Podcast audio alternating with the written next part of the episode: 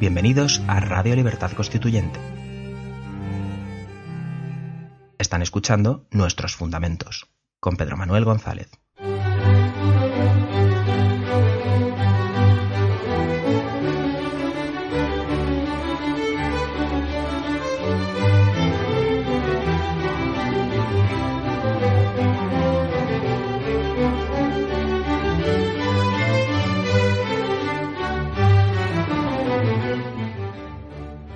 Buenos días, queridos amigos. Bienvenidos a un nuevo programa de nuestros fundamentos. En esta parte que estamos dedicando a analizar el factor republicano. En, el último programa y siguiendo el norte y guía que está suponiendo para este análisis que a, lo largo de estos últimos programas de esta, de esta, serie estamos realizando de la teoría pura de la República, eh, terminamos lo relativo a, la materia republicana para adentrarnos hoy por primera en ese epígrafe dedicado ya específicamente a la forma republicana. Terminaremos esta eh, trilogía sobre el factor republicano dedicándonos al espíritu republicano. Estamos pues en la parte central del análisis del factor republicano, la forma republicana. ¿Y cómo comienza don Antonio a abordar este tema? Pues sin más demora voy a comenzar leyendo las primeras líneas que al respecto mmm, nos ofrece. No hay materia que no esté determinada por su forma. El análisis de la materia republicana sería legítimo desde el punto de vista lógico, pero no desde el ontológico, a no ser que se integre en una síntesis con el análisis correlativo de su forma. Los griegos pensaban que todo objeto tiene una figura patente perceptible por los sentidos y una figura latente captable por la mente. Con la causa material se hace algo. Con la causa formal, ese algo es lo que es.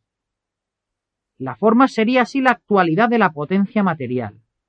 Por eso, la relación materia-forma es inestable y se manifiesta en estado de devenir. La forma humana es una figura visible en tanto que es común a todos los seres humanos. Pero la forma republicana no es figura ni forma figurada, sino formación estructurada de relaciones sociales solamente visible en sus efectos. Aunque la materia sea propensa a su determinación por la forma, ésta se manifiesta como formación republicana por su propia virtualidad formal. Lo cual explica que siendo común la materia social, haya tantas diferencias esenciales en las formas republicanas. El Estado-organización ha conocido diversidad de formas en su historia. Del mismo modo que Max Weber redujo las formas de legitimación del poder político a tres tipos ideales, también es plausible reducir a las formas estructurales de organización de la materia pública social a cuatro paradigmas políticos, sin que sean en realidad tipos puros, pues se pueden encontrar elementos parciales, mezclados o entrevetados uno en, unos entre otros. A partir de aquí, amigos míos, don Antonio, eh, como si de un libro de texto, como si de un manual se tratara, nos desgrana las, los cuatro paradigmas eh, de las formas republicanas existentes en función del dominio eh, de los principios de individuación o individualización de los que nos hemos ocupado en anteriores programas.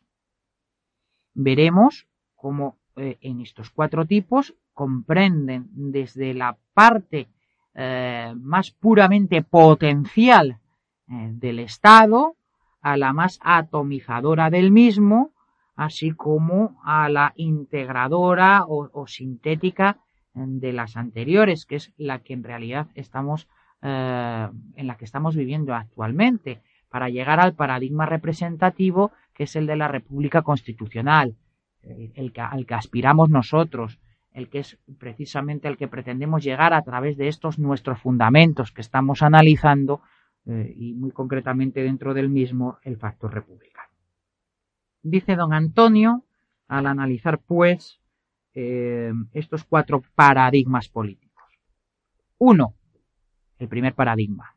El paradigma holístico propio de la tribu primitiva y de los estados totalitarios, somete el principio de individualización social al principio de individuación comunal, con una formación regimental de partido único estatal. Por ejemplo, el nazismo, eh, el, comunismo, el comunismo real, el socialismo real, eh, el, el fascismo, el totalitarismo franquista, estos serían parte de ese paradigma holístico. Dos, el paradigma atomista, propio de la religión cristiana y de la física social del liberalismo. Somete el principio de individualización del sujeto humano al principio de individualización cultural de la persona con forma de régimen parlamentario. Por ejemplo, la monarquía parlamentaria del Reino Unido, eh, como plasmación del ideal liberal, como el equivalente político a la concepción social liberal. 3. El paradigma integrador. Propio del estado de partidos, suprime diferencias de género en la especie, o sea, en la individualización, para poder sustituir el principio de individualización por el de la integración de las masas en el Estado, con formación regimental de partidos estatales. Esto es lo que tenemos a día de hoy. Todas las, a excepción de, como hemos visto antes, del Reino Unido, que es una monarquía parlamentaria, todos los regímenes de la Guerra Fría de la Europa Occidental, Alemania, Italia, y excepción de Francia también, eh, Portugal, España, Grecia. Es la forma que Gerald Leiholf, eh, magistrado del Tribunal Constitucional de Bonn, afirmaba que era la más eh, moderna puesto que la representación se configuraba como algo realmente obsoleto. Eh, era mucho más moderno para Leijold y es lo que tenemos a día de hoy, mm, dando muerte a, la representación eh, de los gobernados eh, por los gobernantes o por los legisladores, mejor dicho, la integración de las masas en el Estado a través de esos partidos de masas que se erigen como en realidad, en realidad como los únicos agentes políticos autorizados en este tipo de estados. Y por último, cuarto lugar, el paradigma representativo propio de la República Constitucional. Se funda en mónadas electorales iguales y equilibra los poderes, perdón, los principios de individuación común y de individualización personal mediante forma de sistema de poderes electivos apaciguados en sus conflictos políticos por un principio de mediación institucional. Por ejemplo, la República de los Estados Unidos de América, en su forma actualmente eh, más fidedigna, más ajustada a este modelo. Más cercano se encuentra también la República Francesa, si no fuera por el semipresidencialismo, eh, porque el hecho de que el presidente de la República necesite la confianza del Parlamento para, para gobernar, para su gobierno, sin que pueda designar directamente y por sí mismo a su propio gobierno, eh, impide la materialización fiel de este paradigma representativo, que sin embargo sí existe a nivel legislativo en cuanto la Cámara sí que es representativa de esos distritos electorales en los que se divide la nación francesa. Bien, queridos amigos, después de analizados estos cuatro paradigmas políticos para adentrarnos en la forma republicana, vamos a hacer una pequeña pausa musical o publicitaria eh, para ya mm, del tirón continuar adentrándonos en este tan interesante tema que acabamos de comenzar, la forma republicana como elemento, segundo elemento después de la materia y antes del espíritu del factor republicano. Hasta dentro de unos breves instantes.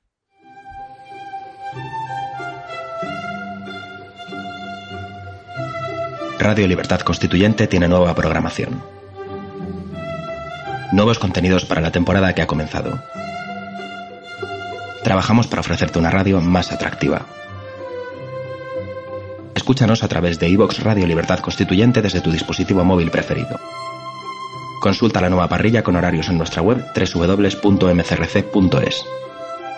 Recuerda, Radio Libertad Constituyente. La verdad vence siempre a los prejuicios.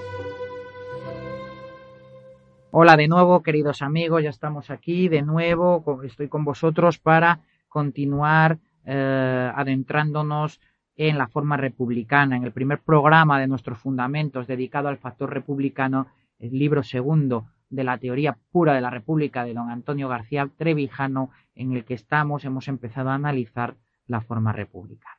Continúa don Antonio donde lo dejamos de la siguiente forma. La materia pura de la res pública es inaprensible. En tanto que republicana, su forma pura expresa la dimensión estática de las realidades de poder en las estructuras invisibles que enlazan lo público, lo social y lo político con la política. Hay dos factores primordiales que deciden la forma de lo público. Uno de carácter político, el principio fundador del poder, define el orden y la finalidad de cada tipo de forma estatal. Otro de carácter organizativo, establece el modo de relacionar los elementos estatales para dar eficiencia holística al régimen administrativo del Estado. La primera cuestión compete resolverla a la sabiduría humanista de la libertad. La segunda a la ciencia de sistemas. Es lo institucional, añadimos nosotros. El Estado, organización creada por el hombre renacentista, tuvo como causa genética la división social en las naciones y como causa final la unidad de poder político en las ambiciones. El receptáculo de la materia humana no está dispuesto a recibir cualquier forma de poder. Siempre está cualificada para ciertas posibilidades y no para otras. Durante milenios, la forma de la red pública parecía predispuesta a la sola posibilidad de organizar el poder político. La necesidad de ordenar la distribución del agua de regadío creó la primera policía central, el primer poder organizado, la religión dio la administración de los estados fluviales a castas sacerdotales, con pontífices reyes. Los templos eran palacios y almacenes de granos. El rapto de hembras y esclavos junto al comercio empujaron a cruzar los mares. El modelo mítico de una forma de poder monocrático se expandió por contagio a todos los pueblos, incluso a los de secano, porque disminuía las luchas por el poder tiránico. Esto es la servidumbre voluntaria, queridos amigos, que estamos analizando en otro bloque de estos eh, fundamentos, de estos nuestros fundamentos, eh, en el que ahora estamos analizando el factor republicano, pero podemos ver cómo todo se encuentra eh, relacionado, cómo los conceptos se entrecruzan, se entrelazan y hacen que todo sea explicable bajo un mismo prisma de verdad o de conocimiento de la materia política, de las relaciones de poder. La tiranía sacerdotal duró hasta que mm, el comercio y la cultura politeísta crearon la civilización, con la democracia y la república en las ciudades-estado. El perecimiento de la civilización clásica hizo retornar los pueblos europeos al modelo mítico, con señores de la guerra y de la iglesia, hasta que la Ilustración reclamó el derecho de la razón para sacar a la humanidad de su permanente estado de servidumbre. La independencia de Estados Unidos y la Revolución Francesa abrieron la posibilidad de organizar el poder estatal mediante la libertad colectiva. Los europeos aún no lo hemos logrado. ¿Por qué? Porque nos encontramos ahora mismo en el tercero de los paradigmas que acabamos de ver, en el paradigma integrador, el propio del estado de partidos, el de integración de masas, no en el paradigma representativo propio de la República Constitucional, en el que sí se encuentran los Estados Unidos.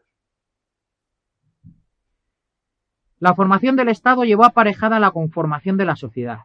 La polaridad entre individuación en la materia republicana e, y la individualización en la forma republicana del Estado, sin principio de intermediación, hizo fracasar la organización de la libertad europea. Los Estados Unidos dieron organización estable a Estados federados mediante la democracia representativa. En Europa las revoluciones cortaron las cabezas de los reyes y pusieron en su lugar las abstractas de las naciones. Cambiaron de soberano sin cambiar la soberanía ni el régimen de poder. Napoleón codificó la administración monárquica en toda Europa, salvo en el Reino Unido. Sustituyó a Luis XIV como Lenin a Pedro el Grande. La soberanía nacional, queridos amigos, esa gran mentira, esa ficción rusoniana con la que nos están hablando eh, de todo el tiempo eh, la soberanía nacional, es una ficción que sustituye al monarca para crear esa legitimación del primer paradigma holístico, el de la tribu primitiva, por el tercer paradigma, por el paradigma integrador del Estado de los partidos. cuando existe representación, cuando estamos ante el paradigma representativo, no hace, no es necesario acudir a contrato social ni a soberanía nacional alguna, que es un cuento, algo para, para buscar una explicación al porqué de ese paradigma integrador. Eh, es absolutamente eh, algo equivalente a cuando se, Sieyes ficciona que el diputado del distrito pasa de representar únicamente al distrito a, que una vez elegido lo haga a toda la nación. Eso, esas ficciones son las que sustentan el paradigma integrador, absolutamente prescindible con el juego institucional eh, del paradigma representativo propio de las repúblicas constitucionales. La lealtad a lo político, eh, continúa nuestro maestro, a la materia humana en lo público fue suplantada por la fidelidad personal a un escalafón de jerarquías formales. En la lejanía de los gobiernos no se percibe la deslealtad a lo común, tampoco en el orden mundial invisible. Lo visible en los cuatro paradigmas estatales es la forma autoritaria de la burocracia. Los análisis sociológicos de las formas políticas no revelan la tipología formal del Estado liberal, donde aún no era evidente la ley del constante crecimiento burocrático, que lo ha puesto a nuestra misma vera, como tumor de los estados de partidos sin forma política cualificada para evitar su gravosa multiplicación. Este, esta multiplicación de la función burocrática del Estado también ha sido analizada eh, por otros autores como eh, lo hizo, por ejemplo, el austríaco Friedrich von Hayek en su obra El camino hacia la servidumbre, mediante el cual la extensión del Estado burocrático creaba discordancias o mm, procesos de descoordinación eh, social que justificaban a su vez una nueva intervención. Eh, así se iba multiplicando, se iría multiplicando la burocracia hasta llegar al Estado total en lo que él denomina en este proceso y describe allí magistralmente como un auténtico eh, camino de servidumbre. Pues bien, amigos, entiendo que los cuatro paradigmas que acabamos de ver, eh, que como dice don Antonio, no se dan en estado puro, no tenemos más que ver, por ejemplo, en Francia, donde estamos en un paradigma cuasi representativo, que no lo es del todo por la inexistencia de separación de poderes al necesitar la confianza de la Cámara el presidente para nombrar eh, a, su ejecutivo, pero sí que nos sirven estos cuatro paradigmas para identificar clarísimamente cuándo nos encontramos ante una auténtica democracia, una forma democrática de Estado y de gobierno a través de la República Constitucional o cuando no, para identificar clarísimamente cuándo nos están engañando diciendo que algo sea democracia, en ese auténtico como sí permanente en el que vivimos con expresiones tales, absolutamente falsas, o eh, casi simbólicas, como el que hemos visto de soberanía popular o de soberanía nacional, o cuando no directamente falsas, como decir que esto se trata de una democracia o de una monarquía parlamentaria, cuando ese es el régimen que existe en, en el Reino Unido, porque allí el Parlamento sí que es representativo de la nación, no como aquí que únicamente es representativo de los propios partidos políticos. Consecuencia, estos cuatro paradigmas, repasemos el paradigma holístico, eh, que es el propio de los estados totalitarios. En segundo lugar, el eh, paradigma atomista, propio mm, del régimen parlamentario. En tercer lugar, el paradigma integrador, que es el propio de los partidos estatales. Y en cuarto lugar, el paradigma representativo propio de la República Constitucional, son los que nos van a servir para llegar al fondo de lo, de lo eh, esencial del análisis de la forma republicana. Por eso, y antes de seguir avanzando, prefiero que lo dejemos aquí y continuemos eh, eh, el análisis después de asumir eh, estos cuatro paradigmas y los conceptos que acabamos de ver en el programa siguiente ahondando en la cuestión. Ha sido todo un placer compartir estos pocos minutos con vosotros, que a mí realmente me han sabido a poco. Espero que a vosotros también hayáis disfrutado tanto como yo con el programa de hoy y que si os gusta pues eh, lo compartéis entre vuestras amistades, dejándoos emplazados eh, hasta la semana que viene. Muy buenos días. Gracias por haber escuchado nuestros fundamentos. No olviden visitar la parrilla en la nueva página web del Movimiento de Ciudadanos hacia la República Constitucional, en la dirección www.mcrc.es.